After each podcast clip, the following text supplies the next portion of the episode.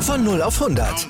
Aral feiert 100 Jahre mit über 100.000 Gewinnen. Zum Beispiel ein Jahr frei tanken. Jetzt ein Dankeschön, rubbellos zu jedem Einkauf. Alle Infos auf aral.de. Aral, alles super. Man sieht auch zum Beispiel bei Kindern, Kinder, die nicht gut balancieren können. Das hat man äh, in einer Studie gesehen. Die waren zum Beispiel auch schlechter in der Schule, im Rechnen und Schreiben. Und wenn die das trainiert haben, das Balancieren, also wirklich richtig mit einem Programm trainiert haben, haben sich bei denen auch die schulischen Leistungen verbessert. Also das hat man in zwei Gruppen aufgeteilt und die, die es trainiert haben, waren hinterher in der Schule besser. Die, die es nicht trainiert haben, sind gleich geblieben.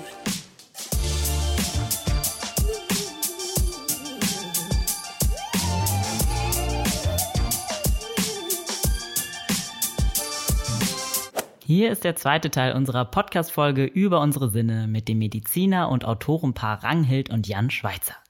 Die letzte Folge endete ja beim Thema Geschmackssinn und Geschmacksverstärker und genau da geht's jetzt weiter.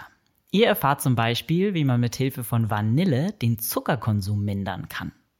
Außerdem sprechen wir über fünf weitere faszinierende Sinne, und zwar die Tiefenwahrnehmung, den Gleichgewichtssinn, das Schmerzempfinden, das Temperaturempfinden und die Wahrnehmung unseres Inneren. Wie diese Vorgänge in unserem Körper funktionieren und wie wir sie trainieren können, hört ihr gleich. Nebenbei gibt es wieder jede Menge spannende Facts und auch ein paar Bodyhacks zu den einzelnen Sinnen. Wir klären zum Beispiel die Fragen, warum wir Schmerzen auch verlernen können und ob der K.O.-Schlag auf den Hals aus Agentenfilmen reine Fiktion ist oder auch in der Realität funktioniert. Bitte nicht zu Hause nachmachen. Und jetzt viel Spaß beim Hören. Und was machen dann eigentlich Geschmacksverstärker mit unserem Geschmackssinn? Ja, das sind, ähm, wir haben es ja gerade schon gesagt, hier geht es um Chemie bei der, beim Geschmack und beim Geruch. Ähm, und äh, da geht es, in Chemie heißt in dem Fall, dass bestimmte Geruchsmoleküle oder Geschmacksmoleküle an die Sinneszellen andocken, an Rezeptoren nennt man das. Die docken da an und lösen etwas aus und das wird dann eben einfach gesagt zum Gehirn weitergeleitet. Und das macht man sich zunutze bei den Geschmacksverstärkern. Äh, da kann man halt die Moleküle dieser Geschmacksverstärker kann man so designen, dass die zu einer viel, viel stärkeren Reaktion führen. Ne? Also dass die ähm, zum Beispiel länger andocken an diese Geschmackssinneszellen oder dass sie an mehr Sinneszellen andocken oder ähm, dass sie ähm, immer wieder andocken. Ja, äh, da kann man also sehr, sehr viel designen. Das muss man natürlich dann noch ausprobieren, ob das tatsächlich beim Menschen dann auch funktioniert. Aber das haben die ähm, Hersteller gemacht und haben da einiges gefunden. Ja, und dann kann man ähm, sowohl Geschmack verstärken als auch Geschmack natürlich simulieren, weil letztlich ist Geschmack eigentlich nur Chemie. Und wenn man die richtigen Moleküle hat, dann kann auch ähm, ein weißes Pulver nach äh, Orange schmecken oder so etwas. Das ist überhaupt kein Problem. Dafür braucht man keine Orange. Ja, aber was man vielleicht auch äh, dazu auch nochmal sagen kann, es gibt eben auch Aromen, zum Beispiel Vanillearoma, äh, lässt uns Dinge süßer schmecken, obwohl äh, gleich viel Zucker drin ist sozusagen. Einfach weil wir gelernt haben, dass Vanille mit süß zusammenhängt. Das hat unser Gehirn sozusagen gelernt. Und ähm, man könnte Zucker einsparen, wenn man mehr Vanille reintut. Oder genauso Sardellenaroma äh, lässt sozusagen uns Dinge salziger schmecken, einfach weil wir das gelernt haben. Und ähm, da gibt es natürlich auch Möglichkeiten, Dinge Kalorien zu reduzieren, weil die Aromen haben ja keine Kalorien, die riechen wir ja. Ähm, und da kann man dann eben auch Salz und Zucker einsparen über äh, solche Möglichkeiten. Also das müssen ja jetzt nicht künstliche Aromen sein, das kann ja auch äh, natürliches sein, aber da gibt es auch Möglichkeiten, das doch auch im Positiven zu nutzen. Also es ist nicht immer nur im Negativen zu sehen. Es gibt eben auch ähm, natürliche Geschmacksverstärker.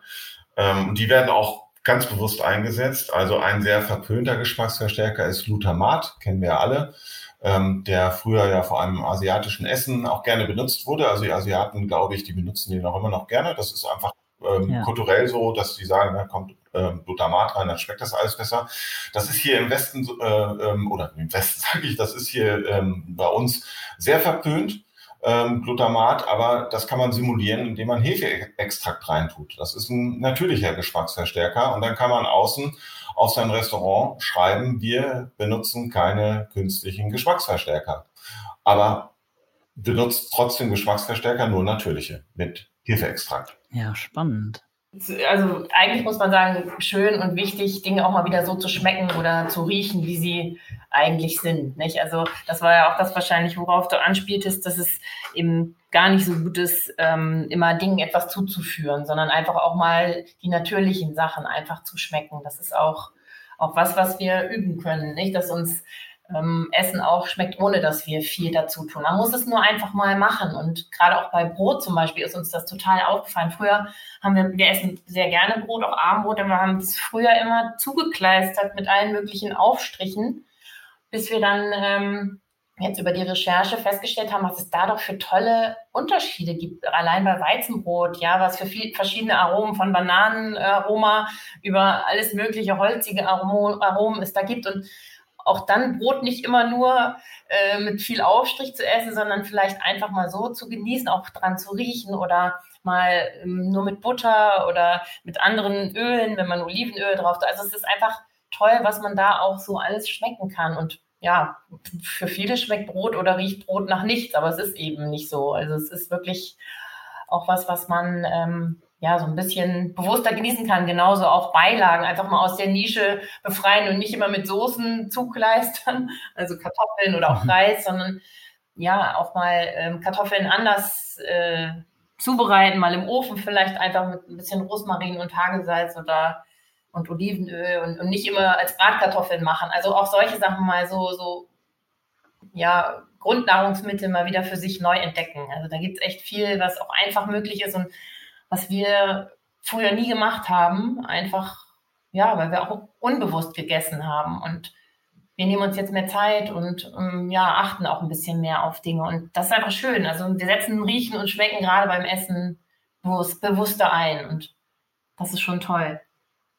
Ja, man ernährt, ernährt, sich dann vermutlich auch eigentlich automatisch dadurch gesünder, ne? Weil wenn man jetzt zum Beispiel Ketchup oder andere Soßen weglässt und mehr vom Eigengeschmack ähm, hat, ja, dann fallen ja schon manche Kalorien fallen oder Zucker fallen vor allem einfach automatisch weg. Ja, genau. Also dann, ähm, man muss sich wirklich dran gewöhnen. Das geht nicht von einem Tag auf den anderen. Äh, kann man natürlich machen, aber schmeckt dann einfach scheiße. Äh, das muss man äh, wirklich sich so ein bisschen äh, angewöhnen. Aber dann äh, ist es wirklich toll. Also das muss man wirklich sagen. Ja, und vor allen Dingen auch ohne Druck, das stimmt. Also alles, was Druck macht oder einen unter Stress setzt, das, das funktioniert nicht. Deshalb so spielerisch einfach und sich auch nicht zu hohe Ziele setzen, einfach mal ausprobieren und dann wird man schon von vielem überrascht. Also das mit dem Brot zum Beispiel hat uns tierisch überrascht. Also das mhm. ist was, was wir ja ganz neu kennengelernt ja. haben. Ja, das ist ja beim Thema Ernährung immer ganz wichtig, sich dann den Druck rauszunehmen und nichts äh, überstürzen. Aber es sind coole Tipps, die ihr uns da gegeben habt. Ähm, ja, ich würde gern zum Tastsinn weitergehen. Ähm, da würde ich sagen, ähm, haben die meisten von uns schon eher nur noch so eine vage Idee. Ich denke, viele denken vor allem an die Hände, weil wir darüber relativ viel fühlen. Aber ich, ja, der Tastsinn ist vermutlich sehr viel mehr. Hm, ja, wie funktioniert denn der und was beinhaltet der alles? Ja, beim Tasten muss man erstmal zwei Dinge schon mal unterscheiden. Aktives tatsächlich Tasten und berührt werden. Beides funktioniert irgendwie ähnlich über äh, die gleichen oder ähnliche Sensoren in unserer Haut. Wiederum das Prinzip, es gibt einen, eine Tast- äh, oder eine Sinneszelle, die fürs Tasten zuständig ist. Da gibt es so ganz verschiedene, die ähm, unterschiedlich spezialisiert sind. Die einen sind eher auf Druck zum Beispiel spezialisiert, die anderen sind eher auf, auf Reibung sozusagen spezialisiert. Ähm, die, da, da gibt es sehr unterschiedliche Sinneszellen und dann werden die erregt. Ähm, also es kommt zu einem Auslösen des Reizes und dann geht es wieder ans Gehirn und ähm, das Gehirn macht da was draus, so wieder ganz einfach skizziert. Ähm, ja, und die sind natürlich beide sehr wichtig, wobei man sagen muss, dass dieses ähm, berührt werden fast äh, noch wichtiger ist als das aktive Tasten mit den Händen. Ähm, man kann wirklich sagen, der, dieser Tast- bzw. Berührungssinn, das ist ähm, ein Sinn, ohne den wir nicht überleben würden, weil der natürlich auch uns so ein bisschen äh, zeigt, was ist außen, was ist innen, was, was ist die Umwelt, wer bin ich. Ähm, also der ist wirklich extrem wichtig ähm, und ist auch ähm, schon in der, in der frühen Kindheit muss der schon sehr ausgeprägt werden, beziehungsweise trainiert werden. Das heißt also, ähm, Kinder sollte man schon wirklich sehr körperlich äh, äh, behandeln. Ne? Also streicheln, berühren, in den Arm nehmen und so weiter. Wenn das fehlt, dann äh, entwickeln sich Kinder tatsächlich nicht richtig, muss man sagen. Ja, das hat man bei Waisenkindern gesehen, die wirklich nur versorgt wurden, aber eben nicht gestreichelt oder geherzt wurden. Und die hatten wirklich schwere körperliche und psychische Entwicklungsstörungen. Und ja, der Tastsinn ist auch der erste Sinn, den wir im Mutterleib ent entwickeln. Also der ist wirklich ganz wichtig und der gibt auch schon dem Fötus sozusagen, also dem Ungeborenen Gefühl dafür, wenn es die Gebärmutterwand berührt, das ist fremd und wenn es sich selber anfasst am Daumen nuckelt, das bin ich. Und das zieht sich eben auch nach der Geburt noch äh, durchs ganze Leben. Also dass wir so ein Gefühl für unseren Körper haben und ein Gefühl für andere haben, das äh, vermittelt uns eben der Tastsinn. Und wir haben das ja auch in Corona-Zeiten jetzt gemerkt, diese Abstandsregeln, die ja wirklich ähm, Wahnsinn waren im Grunde, weil sie uns äh, voneinander ferngehalten haben. Denn eigentlich sind wir ja sozusagen soziale Tierchen und brauchen die Berührung von anderen einfach auch, um in der Gruppe leben zu können. Also es ist ganz wichtig, um äh, zu gucken, sind wir willkommen, sind wir nicht willkommen. Und ähm, ja, das hat man ja auch an den Begrüßungsritualen gesehen, die wir uns so ausgedacht haben, trotz Abstand, also Ellenbogencheck oder Fußbegrüßung. Mhm.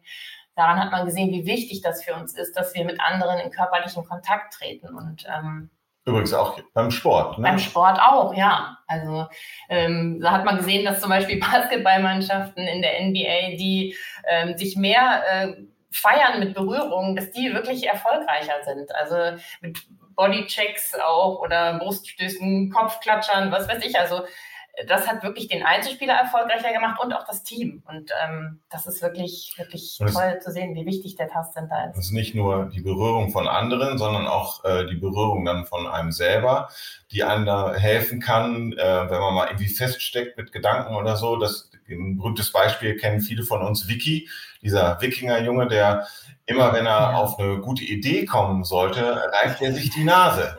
Und das machen wir natürlich auch, ne? aber nicht so bewusst, wie Vicky das macht, der dann äh, tatsächlich auf, auf, auf eine tolle Idee dann immer kommt, wenn er sich an der Nase reibt. Aber wir berühren uns äh, wirklich sehr, sehr oft ähm, am Tag selber. Und das hat so eine Art ähm, Funktion so ein, von, von Selbstvergewisserung auch, muss man sagen. Also auch das Selbstberühren ist eine ganz wichtige Sache. Ja. Hm. Ja, ich finde es ja wahnsinnig spannend, auch gerade die Story mit den, ähm, ja, mit den Mannschaften, die erfolgreicher sind, wenn sie sich untereinander mehr berühren. Das zeigt ja auch, ähm, ja, wie wichtig Berührung auch für Erfolg ist, auch gerade im Sport. Sehr spannende Story. Ja, natürlich ist man sehr ähm, individuell, ne, wie man, äh, das, wie man aufgewachsen ist und ob man das als angenehm empfindet oder nicht. Auch die Situation spielt natürlich eine Rolle und ähm, ob es ein Bekannter oder ein Fremder ist, der einen berührt. Klar, also wenn einem der Partner über die Wange streicht, ist das wunderschön. Wenn es der Chef tut, ist es befremdlich und Ja, also da muss man auch immer noch gucken, aber ganz generell gesagt ist es vor allen Dingen eben auch bei Kindern ganz wichtig, dass man ähm, ja, körperlichen Kontakt zu ihnen hat und sie berührt. Aber auch im Erwachsenenalter zieht sich das bis zum Greif sozusagen durch. Also das ist ein ganz, ganz wichtiger Sinn, der uns äh, ganzes Leben begleitet. Und der Tastsinn ist auch einer von den Sinnen, vor allem, äh, das hatte ich am Anfang erwähnt, ähm, der uns unbewusst auch beeinflusst, ganz oft. Also schwerere Sachen zum Beispiel empfinden wir automatisch als wertvoller. Wer eine schwere Weinflasche wer Wein aus einer schweren Weinflasche trinkt, äh, sich den eingießt, der hat das Gefühl, das ist besserer Wein, zum Beispiel. Ja, oder auch die Rauheit von Papier spielt eine Rolle, auch da wieder die Schwere von Papier. Dann, wenn wir berührt werden von anderen, was zum Teil tatsächlich auch bewusst eingesetzt wird, ähm, zeigen Studien zum Beispiel, dass ähm, wenn Kellner äh, ihre Gäste berühren, dass sie dann mehr Trinkgeld bekommen. Ne? Also das ist auch so eine unbewusste Beeinflussung. Kriegen wir gar nicht so richtig mit, aber äh, funktioniert. Ja, oder ja. bei Läden, wenn man Einkaufsläden betritt, da gibt es ja manchmal die Leute, die da so stehen und einem kurz so an den Arm fassen und da haben auch Studien gezeigt, dass in diesen Läden wirklich die Leute länger bleiben, sich wohler fühlen und mehr einkaufen. Also es ist schon Wahnsinn, so eine kurze Berührung, was die dann auch auslösen kann. Ja, ja. ja das ist echt hochinteressant, ja. Ähm, ja, beim Laufen ist ja kein Mannschaftssport. Wir haben da relativ wenig Berührung, zumindest mit anderen. Das ist halt der typische Einzelsport. Ähm, wie benutzen wir da unseren Tastsinn? Da läuft ja eigentlich alles nur über die Füße ab, oder? Viel über die Füße, aber du spürst natürlich auch den Wind, der dir entgegenkommt. Du spürst Regen, wenn es regnet. Also ich bin früher wirklich bei Wind und Wetter gelaufen. Und ich muss sagen, ähm, das war für mich ein ganz tolles äh, Erlebnis immer. Also mich hat da auch Kälte nicht abgeschreckt. Äh, jetzt ist es ein bisschen weniger geworden, leider, aber ich muss da wieder hinkommen. Ähm, aber das ist was, du spürst natürlich auch äh, das drumherum. Also äh, es sind jetzt nicht nur die Füße, aber die spielen natürlich eine große Rolle, klar. Und dann auch in Schuhen, ähm, da hast du vollkommen recht. Ne? Das ist, ist auch ganz wichtig, äh, was für Schuhe wir haben und wie wir da sozusagen den Untergrund spüren oder auch nicht. Und ähm, ja, wir sind ja sowieso viel in Schuhen unterwegs.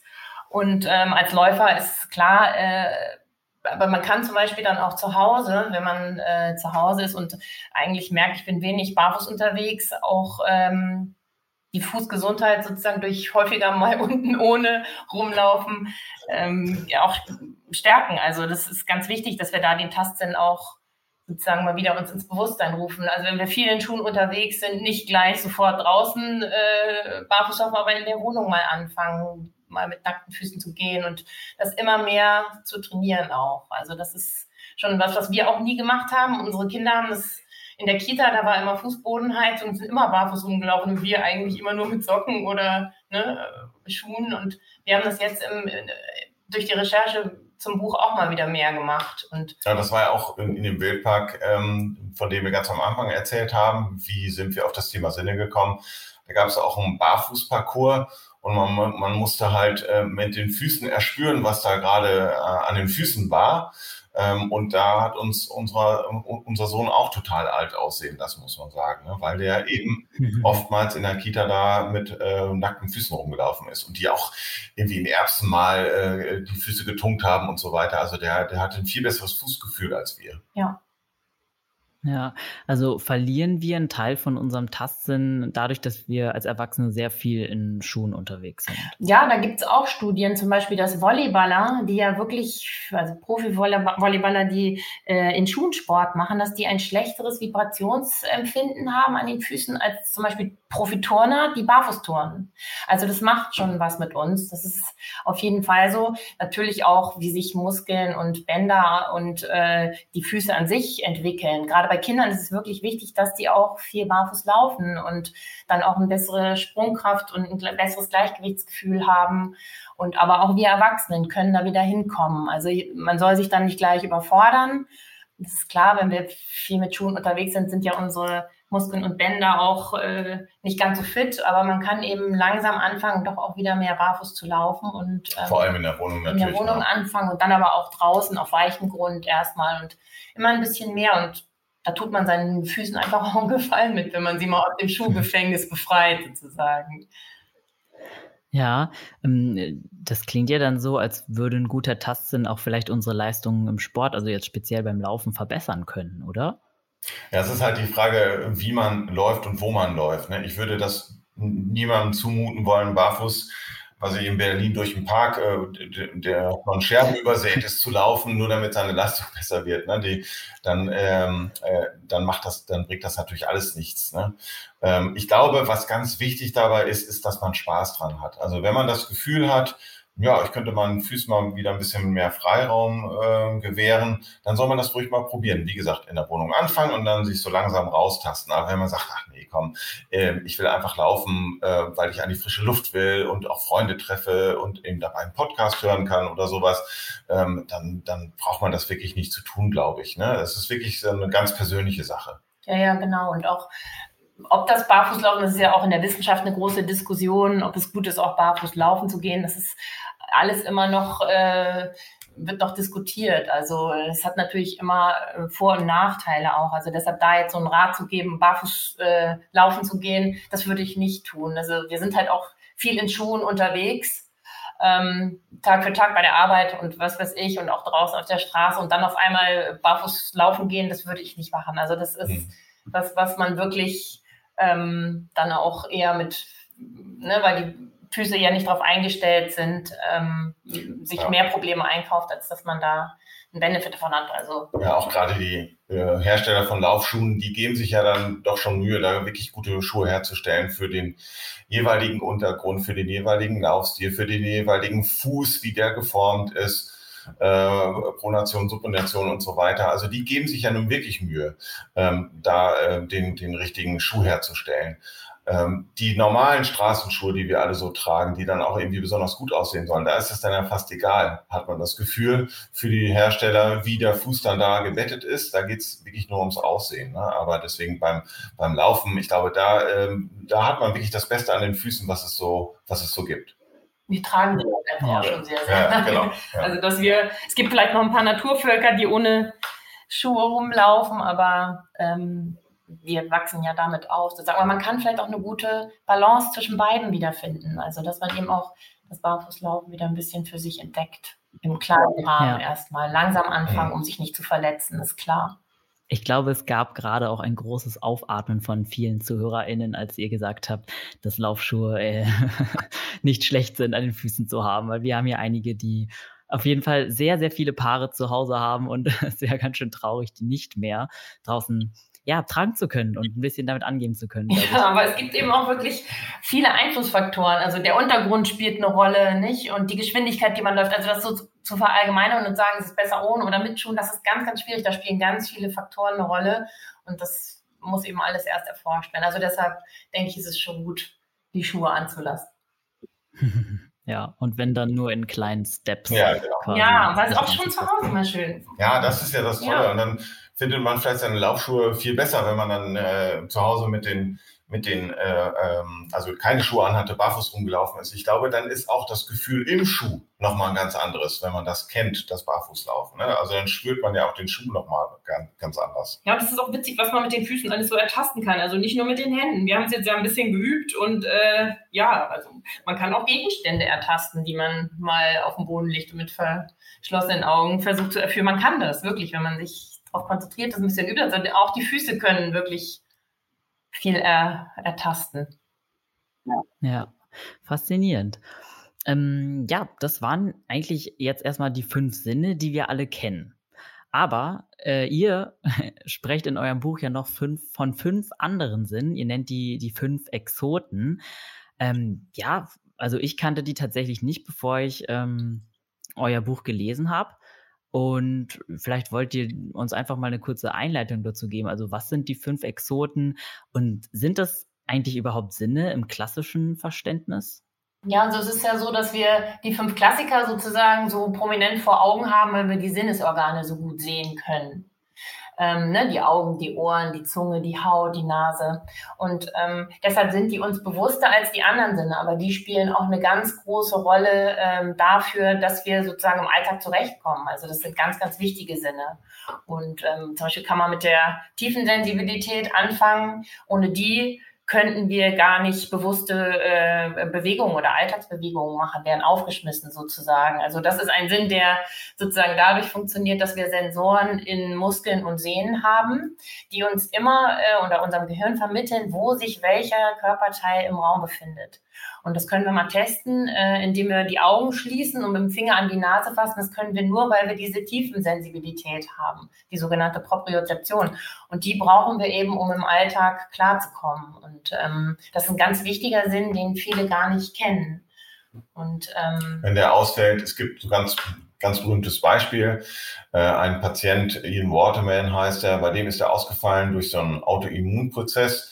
Halsabwärts ist er ausgefallen und der kann nur dann sich im Raum bewegen, wenn er gucken kann. Das heißt also, im Dunkeln geht es nicht. Er muss immer Licht haben. Er muss auch bei Licht schlafen, denn selbst wenn er liegt und im Bett äh, schläft und dann aufwacht, dann weiß er nicht, wo er ist, wenn es dunkel ist. Also der braucht die Augen für die Kontrolle, weil eben diese Tiefensensibilität, die Propriozeption bei ihm ausgefallen ist, die sagt ihm dann nicht, wo ist jetzt gerade das Bein, ähm, wenn ich hier liege oder der Arm, wo liegt der? Das alles hat er nicht zur Verfügung. Der braucht die Augen, der muss gucken, ah, da liegt der Arm und da ist das Bein.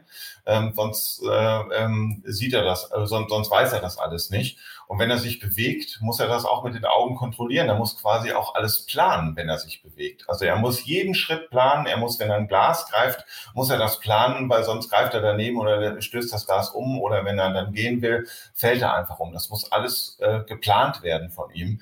Da, daran zeigt sich dann, glaube ich, ganz deutlich, wie wichtig die Propriozeption ist für den, für den täglichen äh, äh, Bedarf sozusagen. Ja, also für alles eigentlich. Wenn wir uns bewegen, brauchen wir die Propriozeption. Und da würde ich tatsächlich sagen, die Propriozeption, davon haben die wenigsten Menschen gehört. Ja, ich kannte den Begriff auch nicht, äh, wie gesagt, ich kannte den Begriff auch nicht vorher. Ähm, und Sport wäre dann eigentlich auch überhaupt nicht möglich ohne diesen Nein, Sinn. das kann man, also Sport kann man wirklich ja. äh, ähm, vergessen. Beim Sport kommt es ja auch auf Geschwindigkeit an.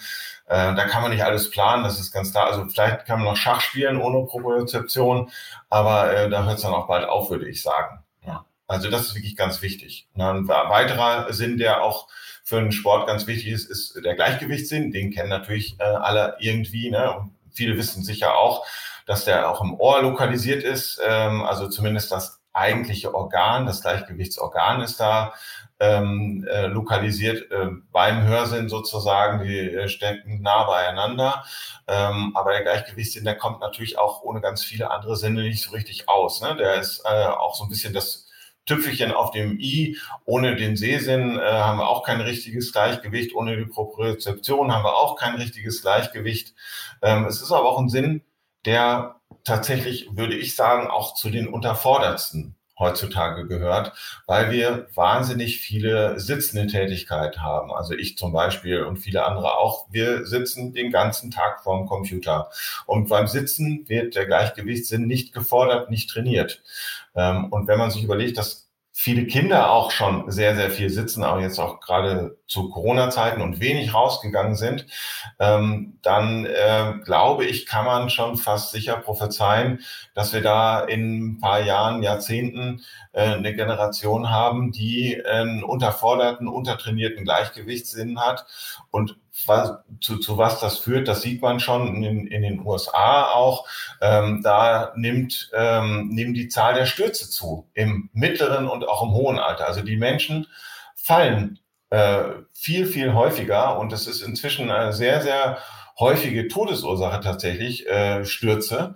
Die ist so häufig, dass die WHO sich dazu schon geäußert hat, die Weltgesundheitsorganisation, und ein richtiges Programm aufgelegt hat, um Stürze zu vermeiden. Ne? Also man denkt immer so, ja, das ist Stürze, klar, wenn ich 80, 90 bin und so, ja, ein bisschen tüdelig im Kopf und so, dann, dann stürze ich halt. Nee, das trifft schon auch jüngere Menschen. Und man muss auch in jungem Alter schon ein bisschen was dafür tun, damit es dann später nicht so weit kommt.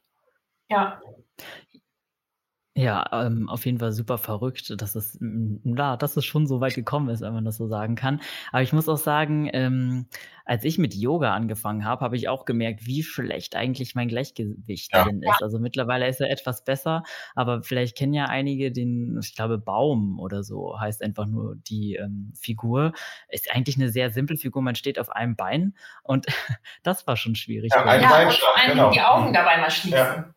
Ne, das ist auch so ein guter Test, sich mal auf ein Bein stellen und dann die Augen mal schließen. Und wer einen guten Gleichgewichtssinn hat, der ähm, kann das gut und ähm, wer einen schlechten Gleichgewichtssinn hat, der ähm, wird da sehr wackelig schnell werden. Und das kann man aber auch trainieren. Also das kann man auch üben. Genau sich auch in Alltagssituationen beim Zähneputzen mal auf ein Bein stellen und Ne, also einfach das häufiger mal machen und das Gleichgewicht schulen. Und man sieht auch zum Beispiel bei Kindern, Kinder, die nicht gut balancieren können, das hat man äh, in einer Studie gesehen, die waren zum Beispiel auch schlechter in der Schule, im Rechnen und Schreiben. Und wenn die das trainiert haben, das Balancieren, also wirklich richtig mit einem Programm trainiert haben, haben sich bei denen auch die schulischen Leistungen verbessert. Also das hat man in zwei Gruppen aufgeteilt und die, die es trainiert haben, waren hinterher in der Schule besser, die, die es nicht trainiert haben, sind gleich geblieben. Und daran sieht man, was das auch so für, für große Kreise zieht sozusagen, wie wichtig das ist, mhm. nicht nur für das Körpergefühl, dafür, sondern auch für andere. Mhm. Aber da ist, würde ich sagen, Laufen schon wirklich auch der Sport schlechthin, um den zu trainieren, den Gleichgewichtssinn. Ne? Mhm. Also das ist wirklich toll ähm, wer läuft, der muss balancieren und er kann sich auch nicht äh, die, die ganze Zeit nur auf die Augen verlassen, dass die das sozusagen ausgleichen, den schlechten Gleichgewichtssinn, weil äh, wenn man läuft, dann geht es so schnell, das kriegen die Augen nicht hundertprozentig hin, da muss der Gleichgewichtssinn dabei sein, der muss helfen, der muss gut sein. Ja, und wenn man dann einen Stein hat, äh, der einen aus dem Gleichgewicht bringt, ähm, dann trainiert das auch wieder den Gleichgewichtssinn. Also das Laufen dann schon wirklich eine sehr, sehr gute Sache, um den Gleichgewichtssinn zu trainieren, das muss man sagen. Ähm, und ähm, wenn man es irgendwie nochmal äh, ein bisschen, ich will nicht sagen, auf die Spitze treiben will, aber wenn man es nochmal verbessern will, das Training, dann guckt man sich dabei immer nochmal bewusst rechts und links um. Ähm, beim Fahrradfahren ist es übrigens auch eine einfache und gute Übung, um den Gleichgewichtssinn äh, zu trainieren. Nicht einfach nur stur geradeaus gucken, sondern mal nach rechts und nach links gucken natürlich im Straßenverkehr da, wo es ja, passt, muss genau. sagen. Ne? Da sollte man ruhig nach vorne gucken. Aber es ist mal einstreuen, ja. genau, beim Joggen genauso. Also ja. wirklich mal den Blick schweifen lassen. Ja, ja, ein guter Gleichgewichtssinn, dann äh, verhindert er auch Verletzungen, wie ihr dann, wie ihr eben schon gesagt habt. Ja, die Absolut. Baumwurzel, die dann in den Weg kommt beim Laufen im Wald, die kann man natürlich besser ausgleichen, wenn man trainiert ist. Ne? Ja, also, auch da gibt es Studien ja. äh, von Sportlern, ich glaube, es waren auch in dem Fall wieder Volleyballer, ähm, wenn man ähm, Volleyballern, die äh, sich einen Bänderriss zugezogen haben am Fuß, wenn man denen ein, also das ist ganz generell so, wer einmal einen Bänderriss hatte, der ist immer gefährdeter für einen zweiten Bänderriss. Das ist einfach so oder bei den allermeisten so. Das Risiko ist höher, dass man dann nochmal sich die Bänder reißt beziehungsweise verknackst. Aber die Sportler, die nach einem Bänderriss so ein Balancetraining gemacht haben, bei denen war das Risiko für einen erneuten Bänderriss deutlich geringer. Ja. Mhm. Ja, das passt vielleicht ganz gut äh, zum Bänderriss, ist gleich Schmerz. Perfekte Überleitung. Ähm, Schmerz, äh, Wahrnehmung von Schmerz ist ja auch einer von den Exoten äh, in eurer ja, in eurer Auflistung. Genau, Schmerz. Was hat es denn damit auf Schmerz ist auch ein ganz wichtiger Sinn. Ist ja auch ein ganz wichtiger Wahnsinn. Also Menschen, die ohne Schmerz geboren werden, die werden nicht alt, weil äh, ohne, ohne den Schmerzsinn geboren werden. Die werden nicht alt, weil ähm, das natürlich so ist, dass sie sich schwerste Verletzungen zuführen, ohne es zu merken. Und ähm, das ist ein ganz wichtiger Wahnsinn, den wir brauchen, um äh, zu überleben. Und Schmerz ist auch was, was im Gehirn stattfindet. Also es gibt jetzt kein gezieltes Schmerzzentrum, wie es ein Riechzentrum gibt oder ein Hörzentrum. Es wird durch viele verschiedene Bereiche verarbeitet ähm, und kommt eben auch wieder über Sensoren, die wir in der Haut haben, äh, über einen elektrischen Impuls im Gehirn an und wird dann dort verarbeitet. Und das kennen wir ja auch, Schmerzen werden auch gelernt. Also sie können chronisch werden, einfach weil da Verschaltungen stattgefunden haben im Gehirn, die eigentlich nicht so sein sollten. Aber genauso kann man Schmerzen auch wieder verlernen. Also mhm. das hat sich auch im, in der letzten Zeit gewandelt, dass man, wenn man Schmerzen hat, da auch mit mehreren ähm, äh, Disziplinen rangeht, also mhm. Ärzte, Physiotherapeuten und ähm, Ergotherapeuten. Also da gibt's viele Möglichkeiten, um Schmerz auch wieder zu verlernen. Das Besondere beim Schmerz ist auch, das hat man auch erst in den letzten Jahrzehnten äh, so richtig gelernt. Ähm, bei den anderen Sinnen habe ich ja immer erzählt, es gibt einen Reiz und der geht dann von den Sinneszellen nach oben ins Gehirn. Und dann passiert da irgendwas. Ja, das Gehirn macht dann daraus dann den Eindruck. Beim Schmerz ist es so, dass das Gehirn selber auch nochmal nach unten was schickt sozusagen. Also, dass das Gehirn den Schmerz kontrollieren kann. Das schickt Bahnen Nerven nach unten übers Rückenmark und kann dadurch den Schmerz nochmal ähm, doller werden lassen oder weniger doll werden lassen. Das ist nochmal eine ganz besondere Sache, die man erst ähm, ja, so vor ein paar Jahrzehnten gefunden hat und die sich auch dann erst relativ langsam so, äh, in, in, der, in der Wissenschaft beziehungsweise Forschung und dann auch in der Medizin durchgesetzt hat, die aber eine ganz wichtige Rolle dann auch in der Schmerztherapie spielt, weil man wenn man weiß, dass das Gehirn das beeinflussen kann, dann kann man natürlich auch den Schmerz beeinflussen. Und das ist das, was Range gerade sagte, man kann eben Schmerz auch wieder verlernen. Genau. Und es spielt eben auch eine ganz große äh, Rolle, was für ein persönliches Schmerzempfinden man hat, aber auch was für Erfahrungen man gemacht hat. Gerade Sportler zum Beispiel, ähm, das kennt man zum Beispiel von Ruderern, ja, die also wirklich ja auch wenn sie es profimäßig machen, die Hände sehr belasten, sehr oft Blasen an den, an den Händen haben, aber trotzdem weiterrudern, einfach weil sie äh, sozusagen ein sportliches Ziel im Blick haben. Ein Normalo wie wir würde sofort aufhören mit so einer Blase, aber die Ruderer, die Profis, die rudern weiter und haben eben gelernt, sozusagen den Schmerz zu unterdrücken, um ein anderes Ziel zu erreichen. Und ähm, daran sieht man vielleicht auch, was für eine große Rolle verschiedene Zentren im Gehirn spielen, um Schmerz stattfinden zu lassen. Hm. Ja. Äh, Nochmal ein Stichwort, so ein bisschen äh, vielleicht wieder ähm, was Warnendes. Man sollte Schmerz tatsächlich nicht, wenn man Sport macht, die ganze Zeit unterdrücken. Ab und zu mal eine Schmerztablette einnehmen, das ist schon okay. Aber gerade im Leistungssport, im Profisport von Fußballern kennt man das. Da sagt man ja, ob das so ist, weiß ich nicht, aber da sagt man ja, dass die wenigsten Profifußballer ohne dauerhafte Schmerzmedikation zurechtkommen. Also die nehmen dauernd irgendwelche Schmerzmittel, zum Teil auch wirklich äh, sehr hochwirksame Schmerzmittel. Die Mittel selber können schon mal Nebenwirkungen haben. Das ist ja ganz klar. Jedes Medikament hat nicht nur eine Wirkung, sondern auch potenzielle Nebenwirkungen. Das ist das eine. Das zweite ist aber auch, dass man mit dem Schmerz halt diese Warnfunktion ausschaltet. Der hat einfach die Funktion zu sagen, da stimmt was nicht mein, mein lieber Mensch, ja. Also irgendwas ist in deinem Gelenk, da in deinem Kniegelenk, ja. Du solltest jetzt nicht äh, weiterlaufen, beziehungsweise du solltest äh, vorsichtiger sein. Weil wenn du es tust, dann schädigst du das Gelenk. Und wenn man das ausschaltet durch dauerhafte Schmerzmedikation, wie es eben zum Beispiel viele Fußballer tun, dann ruiniert man sich das Gelenk, in dem Fall eben das Kniegelenk. Ne? Und es ist kein Wunder, dass viele Profifußballer damit 50, 60 kaputte Gelenke haben und auch viele dann auch künstliche Gelenke brauchen, weil sie den immer gedämpft haben, immer ausgeschaltet haben, den Schmerz, und der dann nicht mehr seine Funktion erfüllen konnte. Ja, ihr habt ja gerade ganz gut beschrieben, wie die Wahrnehmung von Schmerz funktioniert. Ähm, hängt die Wahrnehmung von Temperatur damit zusammen? Also sind das ähnliche Vorgänge? Weil es erinnert mich ein bisschen daran. Ja, ähnlich ist das schon, aber es sind schon auch unterschiedliche Sensoren, die dafür zuständig sind. Also da haben wir auch wieder spezialisierte Fühler in der Haut, vor allem ähm, die äh, Temperaturen wahrnehmen und äh, die äh, das ans Gehirn weiterleiten. Aber ein großer Unterschied zum Schmerz ist eben, ähm, also da ist der, der Temperatursinn ein klassischer Sinn. Ein Unterschied zum Schmerzsinn ist, es gibt keine Regulation von oben sozusagen. Also das Gehirn schickt nicht irgendwie nochmal ähm, was runter und sagt so, jetzt keine Temperatur mehr führen. Ja.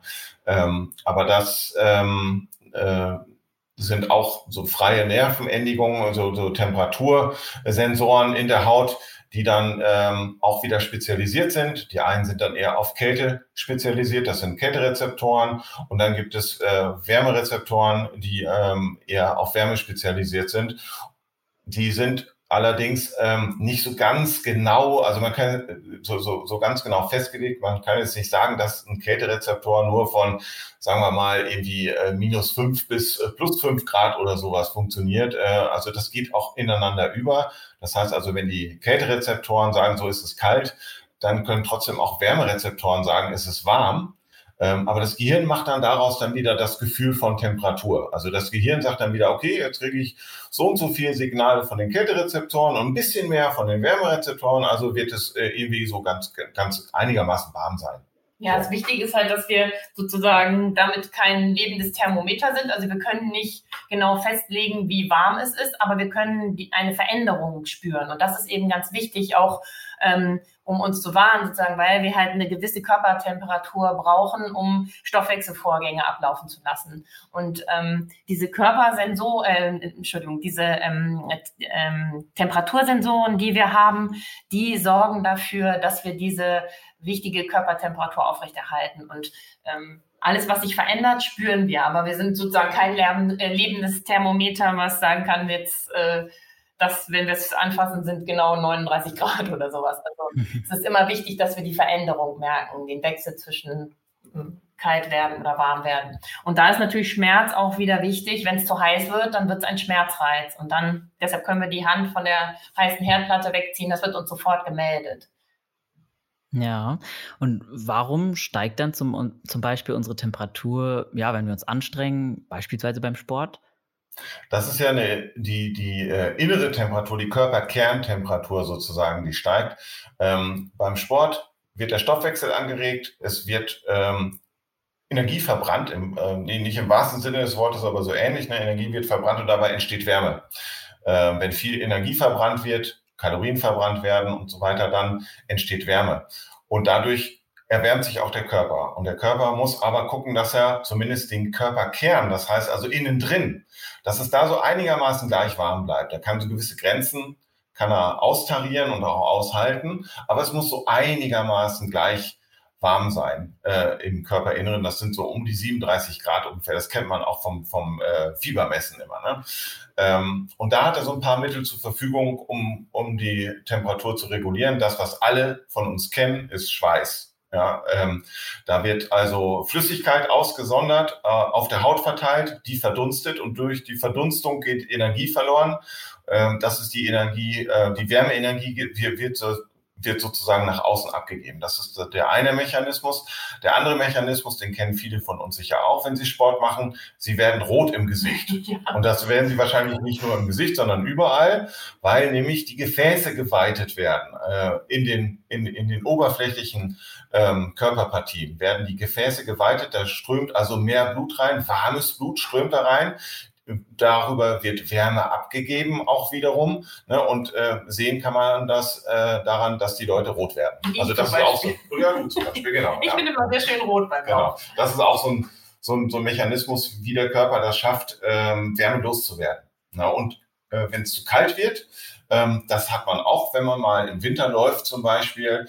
Ähm, dann werden vor allem die Körperregionen erstmal von der Blutversorgung so ein bisschen weniger versorgt, die nicht so wahnsinnig wichtig sind. Das sind nämlich zum Beispiel die Finger. Ja, oder auch, ja, die Füße nicht, weil die in den Schuhen stecken, die sind dann warm gebettet, aber die, die Finger, Nase. die Nase auch, genau. Ja, die, die äußerlichen Regionen, die werden dann so ein bisschen vernachlässigt, damit der Körperkern, der bei Kälte eben auch ungefähr bei 37 Grad bleiben sollte, damit der mit Wärme versorgt wird. Und was würde passieren, wenn wir Temperatur gar nicht wahrnehmen könnten? Dann hätten wir einfach keine Absicherung sozusagen. Wenn es zu heiß wäre, würden wir es nicht mitkriegen und zu kalt auch nicht. Ja, außen. Ne? Also wenn es außen zu kalt und zu heiß wird, dann würde man es nicht mitkriegen. Die Körperkerntemperatur, die wird nochmal anders gemessen. Also da ähm, äh, das weiß ich gar nicht, ob es jemanden gibt, ob es äh, so was Angeborenes gibt, dass jemand die Körperkerntemperatur nicht spürt sozusagen. Also das regelt der Körper schon ganz gut. Das kriegt er auch so hin. Ne? Ähm, äh, also der da wird es schon irgendwas geben, weil das lebenswichtig ist. Sobald die Körperkerntemperatur über einen gewissen Punkt geht oder unter einem gewissen Punkt äh, funktionieren bestimmte Vorgänge im Körper nicht mehr und dann kann man auch gar nicht mehr leben. Also vor allem bestimmte Enzyme funktionieren dann nicht mehr, nicht mehr so gut und so weiter und dann, dann stirbt man tatsächlich.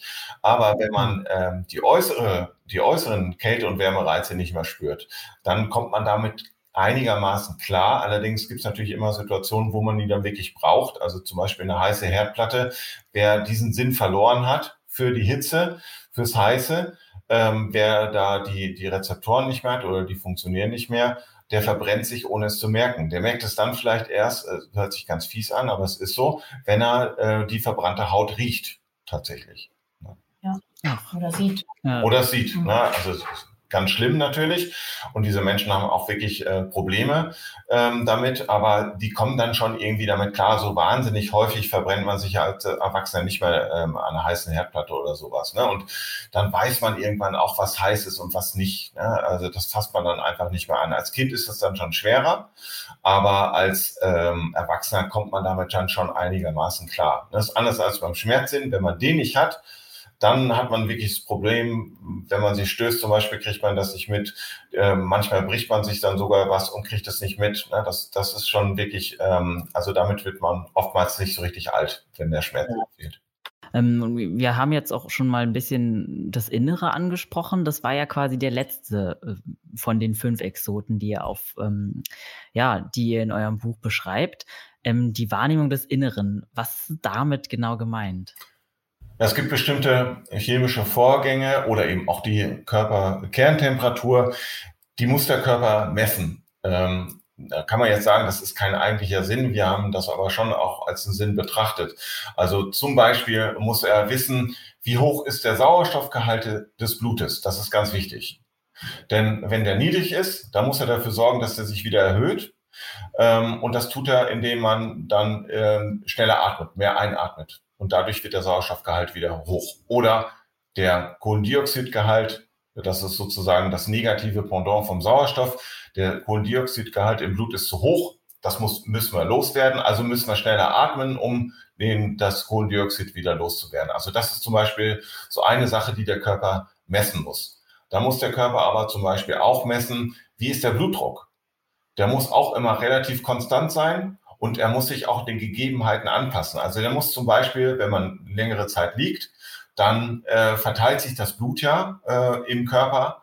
Und wenn man dann aufsteht, dann sackt mit einem Mal so ein fast ein halber Liter sackt dann in die Beine und fehlt dann natürlich an anderen Stellen im Körper, zum Beispiel im Gehirn. Ähm, und das muss der Körper irgendwie regeln. Also der muss das erstmal mitkriegen, dass der Blutdruck sich ändert, dass da Blut nach unten gesackt ist. Und das muss er messen und dann muss er dem Gehirn sagen, so jetzt musst du den Blutdruck mal wieder ein bisschen erhöhen, damit das Blut aus den Beinen wieder nach oben gepumpt wird und das Gehirn gut versorgt ist und auch das Herz gut versorgt ist. Das geht alles automatisch, da gibt es so Regelkreisläufe und es gibt bestimmte Sensoren, ähm, die dafür sorgen, dass man, ähm, dass das alles gemessen wird. So ein ganz berühmter Sensor ist der am Hals. Den kennen viele sicher aus irgendwelchen Agentenfilmen oder sowas. Denn wenn da gegengehauen wird, dann werden die Leute mit einem Schlag bewusstlos. Also die fallen dann einfach um. Ja? Und das ist ähm, ein Sensor, der den Blutdruck misst an der Stelle. Das ist so ein ganz guter Platz. Das ist so an der äh, großen, an dem großen Gefäß außen am Hals. Ähm, ein ganz guter Platz, um zu messen, wie ist denn der Druck im Körper. Aber wenn der von außen gedrückt wird, äh, malträtiert wird oder drauf geschlagen wird, dann weiß der Körper nicht, dass es von außen passiert. Der denkt in dem Moment, oh verdammt, der Blutdruck ist aber hoch, der Druck ist groß. Ich muss den Blutdruck senken, ganz, ganz schnell senken, weil ähm, da, ist ein, da wirkt ein ganz, ganz großer Druck drauf. Ähm, also senkt er den Blutdruck und das führt dann zur Ohnmacht. Der wird so stark gesenkt, der Blutdruck mit einem Mal, mit einem Schlag, das ist so ein, so ein, so ein Reflex, äh, der wird so stark gesenkt, dass dann eben auch in dem Moment äh, das Gehirn äh, unterversorgt wird, ganz kurze Zeit mit Sauerstoff und man ohnmächtig wird. Also das funktioniert wirklich. Das funktioniert wirklich. Es gibt sogar Rechtsmediziner, die haben sich dann mal damit beschäftigt, ob man durch so einen Schlag alleine, ob man dadurch ähm, sich tödlich verletzen kann oder tödlich verletzt werden kann. Auch das sieht man ja öfter mal in Filmen, dass das passiert. Also dass die Leute diesen Schlag kriegen und nicht nur bewusstlos ohnmächtig werden, sondern tatsächlich tot sind. Und da sind sie, diese Rechtsmediziner, zu dem Schluss gekommen, nee, also sterben kann man dadurch eher nicht, weil das auch wirklich nur so ein ganz kurzer Moment ist, äh, in dem ähm, dem Gehirn zu wenig äh, Blut zugeführt wird. Natürlich unabhängig von dem Sturz. Wenn man natürlich fällt ja. und mit dem Kopf irgendwo gegenfällt oder man fällt eine Klippe runter, weil man ohnmächtig wird, dann schon. Aber ja. alleine dieser ja. Regelkreis führt nicht zum Tod. Genau. Okay, gut zu wissen, auf jeden Fall. Falls man mal in die äh, ungünstige Situation kommt, in der das passiert, zumindest stirbt man nicht. Ähm, ja, äh, das sind ja jetzt die letzten, viele von den letzten Sinnen waren jetzt keine mehr, die man wirklich trainieren kann. Ne? Das ist also jetzt zum Beispiel Wahrnehmung des Inneren. Das passiert ja alles so ja, automatisch irgendwie im Hintergrund. Das ist nichts, was wir jetzt auch ähm, aktiv wahrnehmen können oder? Ja, in welchen Sinn man trainieren kann, sozusagen auch im, im ja, negativen, äh, also im, in dem Sinn, äh, schönes Wortspiel, dass man eben so ein bisschen bremst, ist tatsächlich der Schmerzsinn. Also da kann man wirklich was dafür tun, wenn man ein Schmerzgedächtnis ausgebildet hat, also wenn man an chronischen Schmerzen leidet, die kann man sich abtrainieren. Da kann man schon was tun. Ja, auch mhm. Psychotherapie eben. Ja. Deshalb sind so viele Disziplinen eben an dieser chronischen Schmerzbehandlung beteiligt. Also da ist es, wenn man chronische Schmerzen hat, hat, dann haben die sich verselbstständigt. Die sind dann, haben dann ihre Warnfunktion verloren, die sind dann immer da. Und äh, das ist halt was, was wahnsinnig belastend ist, auch für die Patienten. Und da kann man aber durch verschiedene Methoden es erreichen, dass das Gehirn sozusagen den Schmerz auch wieder verlernt. Und ähm, da gibt es eben viele Bereiche, die ineinander arbeiten und miteinander arbeiten müssen. Und ähm, da hat man dann mal heutzutage viel mehr Möglichkeiten, als man es Man muss sie nur ergreifen. Also ja. das tut nicht jeder Arzt. Ähm, viele probieren es einfach nochmal ähm, ganz stumpf mit Medikamenten, mit Schmerzmedikamenten und auch über lange Zeit. Und die können dann mit der Zeit leider auch als Nebenwirkung zu wiederum Schmerzen führen. Ähm, also das ist keine schöne Sache. Gerade bei Kopfschmerzen ist es so. Ähm, das ist keine schöne Sache. Aber wenn man Schmerzen richtig angeht, multimodal nennt man das, dann äh, ist da wirklich viel zu erreichen. Und das betrifft sehr, sehr viele Menschen, die an chronischen Schmerzen leiden. Ja, super spannend, was da in der Forschung scheinbar noch möglich ist und was vielleicht auch in der Zukunft ähm, auf uns wartet. Ähm, ja, das waren erstmal unsere Sinne. Äh, ich habe auf jeden Fall sehr, sehr, sehr viel davon mitgenommen. Ich habe auch sehr viel Neues dabei gelernt und ich denke, unsere ZuhörerInnen auch. Ähm, ja, erzählt doch mal unseren ZuhörerInnen, wo sie noch mehr darüber erfahren können, weil das, was sie uns erzählt hat, war ja eigentlich auch nur ein Bruchteil und da gibt es noch viel, viel mehr zu entdecken. Ja, wir haben ähm, tatsächlich ein ganzes Buch über die Sinne geschrieben. Die Magie unserer Sinne, das haben wir auch wirklich ganz bewusst so genannt, die Magie unserer Sinne, weil da so wahnsinnig viel Überraschendes drin steckt und, und so wahnsinnig viel, ja, man kann sagen, Zauberhaftes. Das hört sich so ein bisschen ähm, klischeehaft an, aber es ist tatsächlich so. Ähm, und wir haben, das war das Tolle beim Buchschreiben, wir haben so wahnsinnig viel auch selber nochmal gelernt ähm, über die Sinne und über unsere Sinne und wie wir sie besser benutzen können. Ähm, und weil, weil wir das selber auch so schön fanden, haben wir eben nicht nur äh, die Sinne selber beschrieben, ähm, wie sie funktionieren und was es für neueste Forschungsergebnisse dazu gibt und was sie Tolles können, sondern wir haben auch extra, vor allem also bei den, bei den äh, Hauptsinnen, den fünf Hauptsinnen, haben wir nochmal Versuche beschrieben. Also da kann jeder was machen, was mitnehmen, ganz nebenbei einbauen in seinen Alltag. Das war uns ganz wichtig, dass wir nicht nur einfach ähm, interessantes Buch schreiben, sondern äh, dass jeder was tun kann auch. Ja, und was uns auch wichtig war, ist, dass äh, wirklich äh, in unserem Buch jedes für sich funktioniert. Also, dass man es nicht von vorn bis hinten durchlesen muss, sondern dass sich jeder den Sinn rausgreifen kann, der ihn besonders interessiert oder wo er denkt, den er äh, am meisten vernachlässigt. Und es ist wirklich so, also es heißt nicht umsonst die Magie unserer Sinne, wir haben das wirklich auch so empfunden. Also da waren so viele Wow-Effekte bei uns oder auch Faszinierendes, was wir wirklich nicht wussten, obwohl wir beide Mediziner sind und ähm, ja, auch eigentlich die Sinne im Studium gelernt haben, auch im Krankenhausalltag erlebt haben, was Menschen erleben, wenn sie eben ihre Sinne zum Teil verloren haben. Und ähm, ja, trotzdem haben wir sie in unserem Leben echt sträflich vernachlässigt. Das ist erst jetzt ja, nochmal neu entdeckt. Ja, ja besser ja. geworden. Und ja, und ja. wir hoffen, dass wir da vielen anderen auch viel Freude mitbringen und viele Wow-Effekte sozusagen liefern. Ja, genau. Ja, ne, kann ich auch auf jeden Fall bestätigen. Und es ist jetzt auch keine Werbung oder so. Ich habe das Buch auch gelesen und fand auch sehr verständlich und vor allem ähm, viele interessante Anreize. Ja, ähm, ich sag schon mal, vielen lieben Dank für eure Zeit und dafür, dass ihr jetzt auch im Podcast ähm, so viel spannendes Wissen mit uns geteilt habt. Ja, ähm, ja wir fanden es toll. Äh, ja. Super Fragen. Äh, wir mussten auch über ein, das eine oder andere nochmal ganz neu nachdenken. Das war total interessant ja. jetzt mit dir. Ja, das freut mich. Ich habe auf jeden Fall sehr, sehr viel gelernt und ich hoffe natürlich, ihr da draußen konntet auch etwas aus der Folge mitnehmen. Wenn dem so ist, freue ich mich sehr über ein Abo oder eine 5-Sterne-Bewertung oder sogar beides. Und wenn ihr noch Fragen oder Anmerkungen habt, könnt ihr die jederzeit an redaktion.achilles-running.de schicken. Ansonsten bleibt stabil und gesund und keep on running.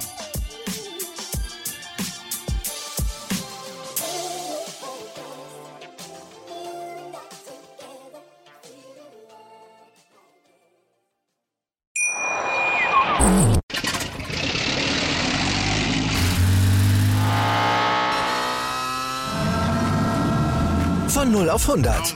Aral feiert 100 Jahre mit über 100.000 Gewinnen. Zum Beispiel ein Jahr frei tanken. Jetzt ein Dankeschön, rubbellos zu jedem Einkauf. Alle Infos auf aral.de. Aral, alles super.